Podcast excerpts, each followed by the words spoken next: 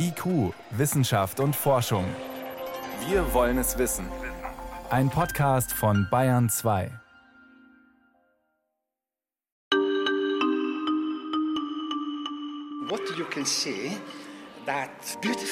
Was Sie hier sehen können, ist eine besondere Situation.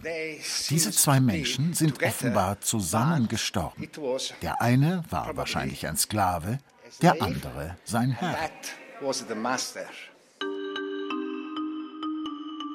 Pompeji ist nicht nur Touristenmagnet, sondern auch Hotspot der archäologischen Forschung. Bei Ausgrabungen tauchen, auch heute noch, sensationelle Funde auf. Die größte Herausforderung für die Verantwortlichen ist jedoch, die weltberühmte antike Stadt dauerhaft zu erhalten. Wir sind in einer sehr speziellen Phase. Es sind über 10.000 Räume, teils äh, mit Fresken, antiken Fresken, die seit den Ausgrabungen, die im 18. Jahrhundert beginnen, Wind und Wetterung ausgesetzt. Starke Regenfälle haben in den vergangenen Jahren mehrfach die Mauern unterspült, lange Trockenphasen den Zerfall der Fresken beschleunigt. In Pompeji haben die Restaurierungsfachleute so viel Arbeit wie nie zuvor. Wir können die Auswirkungen des Klimawandels in Pompeji bereits heute schon sehen, weil wir in den letzten Jahren heftigere meteorologische Phänomene hatten. Pompeji. Forschung, Konservierung, Tourismus und Raubgräber von Michael Stang. Ein sonniger Tag. Touristinnen und Touristen aus der ganzen Welt besichtigen den riesigen Archäologiepark, der unweit der Stadt Neapel am Fuß des Vesuvs liegt. Pompeji ist ein Freiluftmuseum und Forschungsstätte zugleich. Eines der beliebtesten Reiseziele Italiens. Die Denkmalschützer haben großartige Arbeit geleistet. Vom drohenden Verfall der antiken Häuser, Mauern und Fresken merken die internationalen Gäste wenig. Denn der Aufwand ist groß, um Touristen heute zu zeigen, wie die Menschen vor 2000 Jahren hier lebten.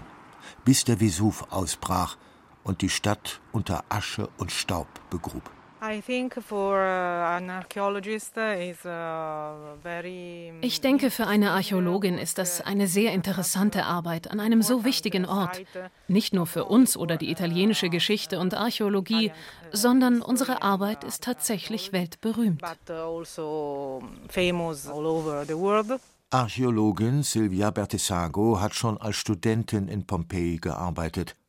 Heute ist sie eine der verantwortlichen Forscherinnen des Archäologieparks. Abseits der Touristenströme steht sie auf einer Anhöhe, ein kleiner, grasbewachsener Hügel, unberührt seit 2000 Jahren. So here we are in a part not uh, yet excavated. Hier sind wir in einem Bereich, der noch nicht ausgegraben ist. Um uns herum können wir aber viele bereits ausgegrabene Gebäude Pompejis sehen, die sich auf einer tieferen Ebene befinden. Wir stehen hier etwas höher, denn genau unter uns gibt es einen Teil der Stadt, der noch nicht ausgegraben ist. Das wird aber in den nächsten Monaten geschehen.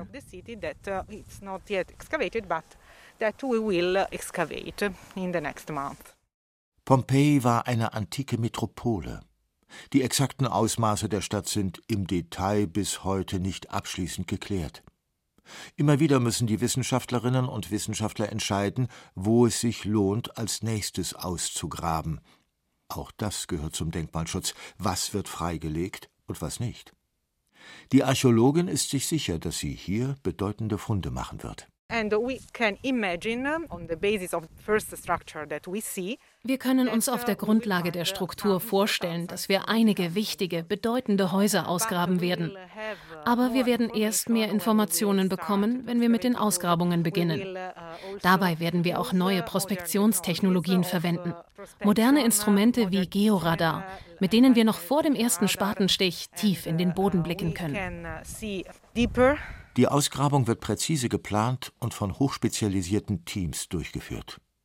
Archäologinnen und Geologen, Botanikerinnen und Anthropologen können schnell und flexibel auf neue Funde reagieren.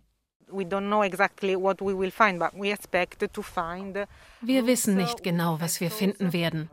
Aber wir erwarten Räume mit Fresken, eingestürzten Dächern, eine durch den Ausbruch zerstörte Architektur. Das sind immer sehr unterschiedliche Situationen und es gibt diverse Arten von Zerstörung und Zerfall. Und so müssen wir auf der Grundlage dessen, was wir finden, auf unterschiedliche Weise vorgehen. Vielleicht haben Sie wieder Glück und machen einen Sensationsfund, wie der antike Schnellimbiss, der Ende 2020 der Weltöffentlichkeit vorgestellt wurde. Die Bilder vom am Tresen aufgemalten Hahn und zwei abstürzenden Enten schafften es in die ARD-Tagesschau. Internationale Medien berichteten über den aufgemalten Wachhund und die Nahrungsreste, die in der Nähe des Tresens gefunden wurden. Sie lassen Rückschlüsse auf die Ernährungsgewohnheiten der Bewohner von Pompeji zu. Fastfood gab es also damals schon. Das antike Takeaway ist mittlerweile zu besichtigen, erzählt Touristenführer Mattia Buondorno. Er zeigt auf eine dicke Glasscheibe, die den Sensationsfund schützt. Das Schnellrestaurant besteht aus einem L-förmigen Steintresen mit runden Aussparungen, Thermopolium genannt, in die die alten Römer die Amphoren mit dem warmen Essen stellten. An der Vorderseite sind die in den Speisen enthaltenen Tiere in prächtigen Farben aufgemalt. Und das hier ist der berühmte letzte Gemäldefund mit dem Hahn. Hier wurde auch Entenfleisch gefunden und dort sieht man sogar die Ente. Und man kann einige Originalinschriften und Graffiti sehen. Und die besagen nicht immer was Nettes. Diese Beschreibung hier lautet Nikia Kinaede Kakator. Nikia ist ein griechischer Name. Wahrscheinlich war es der Name des Meisters. Jemand war offenbar neidisch auf den Imbissbetreiber und dieser jemand schrieb, Nikia, du hinterlässt überall Scheiße. Mattia Buondorno gehört zum Inventar von Pompeji. Seit 30 Jahren führt er Menschen aus aller Welt durch diese besondere Stadt. Schon als kleiner Junge als sein Vater hier an Mosaiken gearbeitet hat, habe er die Touristen beobachtet und mit ihnen gesprochen. Mittlerweile hat er viel Erfahrung im Umgang mit ihnen gesammelt und weiß, dass die antike Stätte Pompeji für die meisten ein gewaltiges Erlebnis ist. Ich habe so viele Prominente herumgeführt. Bill Clinton, Leonardo DiCaprio sogar zweimal. Ich habe Bradley Cooper geführt, Meryl Streep, Nobelpreisträger. Und dann, wenn diese Menschen in Pompeji sind, wirken sie alle wie staunende Grundschüler, weil diese Kultur so großartig, so beeindruckend ist, dass sie sich sehr, sehr klein fühlen.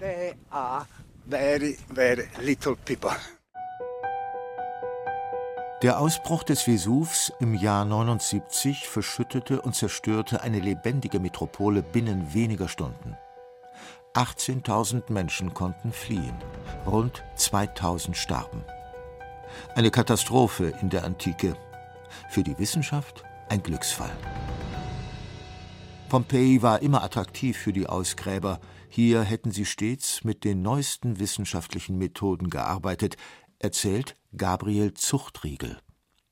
Der deutsch-italienische Archäologe hat im Frühjahr 2021 seine Stelle als Direktor des Archäologieparks angetreten.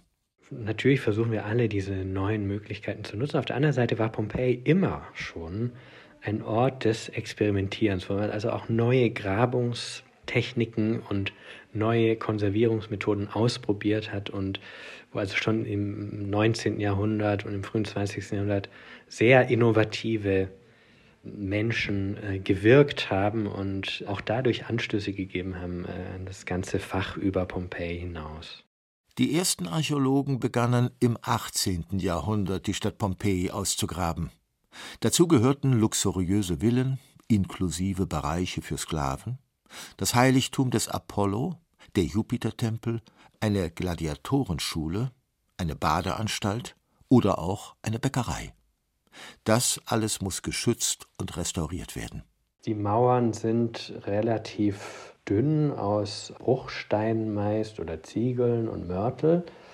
Und jetzt kann man sich ja mal vorstellen, was aus unseren Häusern in 2000 Jahren wird, aus dem Beton oder, oder was eben das Material ist. Und sich dann ausrechnen, was es braucht eben an ja, wirklich ständigen periodischen Instandhaltungsmaßnahmen, um das äh, vor dem Verfall zu schützen.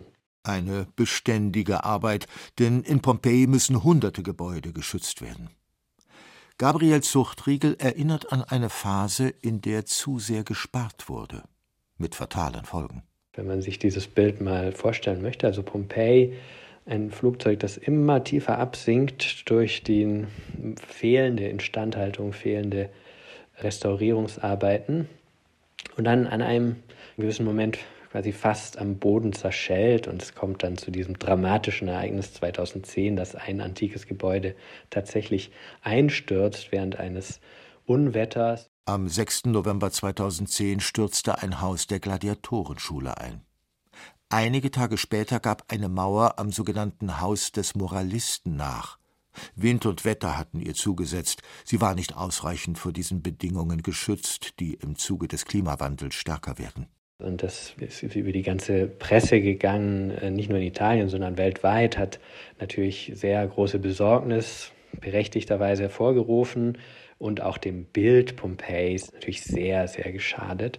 2012 stieß der damalige Ministerpräsident Mario Monti das große Pompeji-Projekt an, um die Stadt vor dem erneuten Untergang zu retten 105 Millionen Euro flossen in neue Strukturen und Konservierungsmaßnahmen. Und danach dieser große Einsatz, also man versucht dieses Flugzeug wieder hochzuziehen und investiert sehr viel Geld, sehr viel äh, Personalressourcen ähm, auch und es klappt, es wird zum Erfolg und das Flugzeug steigt und steigt. Das Bild Pompeis in der Presse und überhaupt in der öffentlichen Wahrnehmung verändert sich wieder komplett, wird sehr positiv. Und jetzt ist die Frage, was ist eigentlich die richtige Flughöhe für dieses Flugzeug? Geld sei nicht mehr das große Problem, so Gabriel Zuchtriegel. Daran änderte auch die Corona-Pandemie nicht viel, als Einnahmen durch den Tourismus einbrachen. Denn Pompeji wird vom italienischen Staat und der Europäischen Union finanziert. Majestätisch thront die Insula Occidentalis auf einer Anhöhe. Von hier oben konnten reiche Villenbesitzer den Golf von Neapel sehen. Zwei der herrschaftlichen Gebäude gehörten Marcus Fabius Rufus und Maius Castricius. Hier liegen auch das Haus des goldenen Armreifs und die Bibliothek. Alessandro Russo läuft über Bohlen, die auf dem staubigen Boden liegen. Die Baustelle ist die derzeit größte Ausgrabung in Pompeji. Das ist das Haus der Bibliothek, weil es hier einen Raum mit Möbeln gab, wo damals die Papyri lagen. Aus diesem Grund heißt es eben das Haus der Bibliothek. Den Namen des damaligen Hausbesitzers kennen wir aber nicht. Der Archäologe geht zwei Räume weiter zu einem Baugerüst, das in die Tiefe führt. Die andere Ausgrabung, mit der wir jetzt begonnen haben, findet eine Etage tiefer statt. Ich zeige es Ihnen. Zwei Leitern weiter steht Alessandro Russo in einem großen Raum, der einmal ein geräumiges Esszimmer war, mit Blick auf das Meer.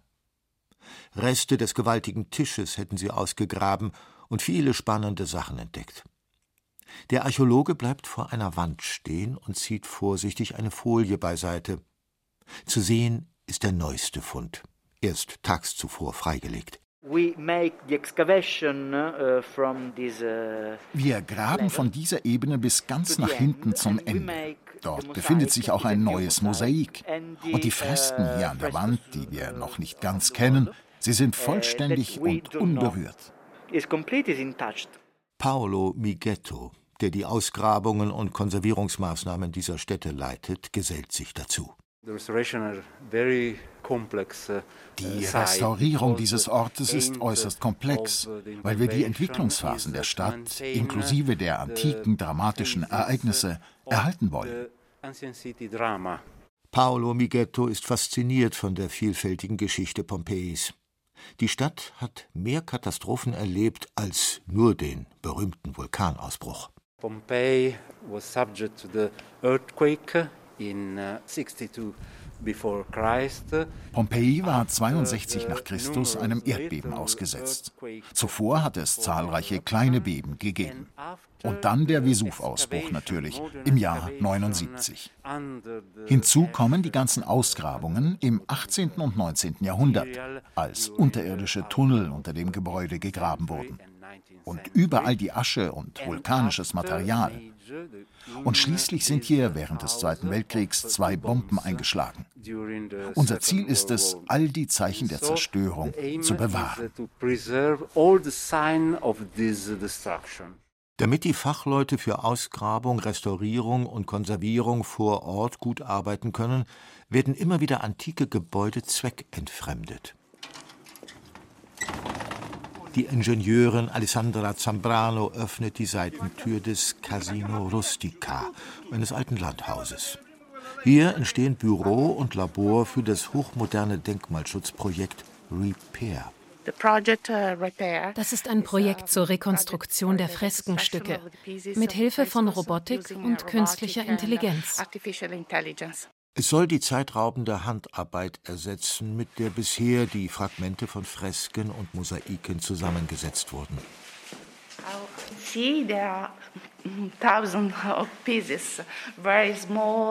Hier sind Tausende von Teilen zu sehen, verschiedene kleine.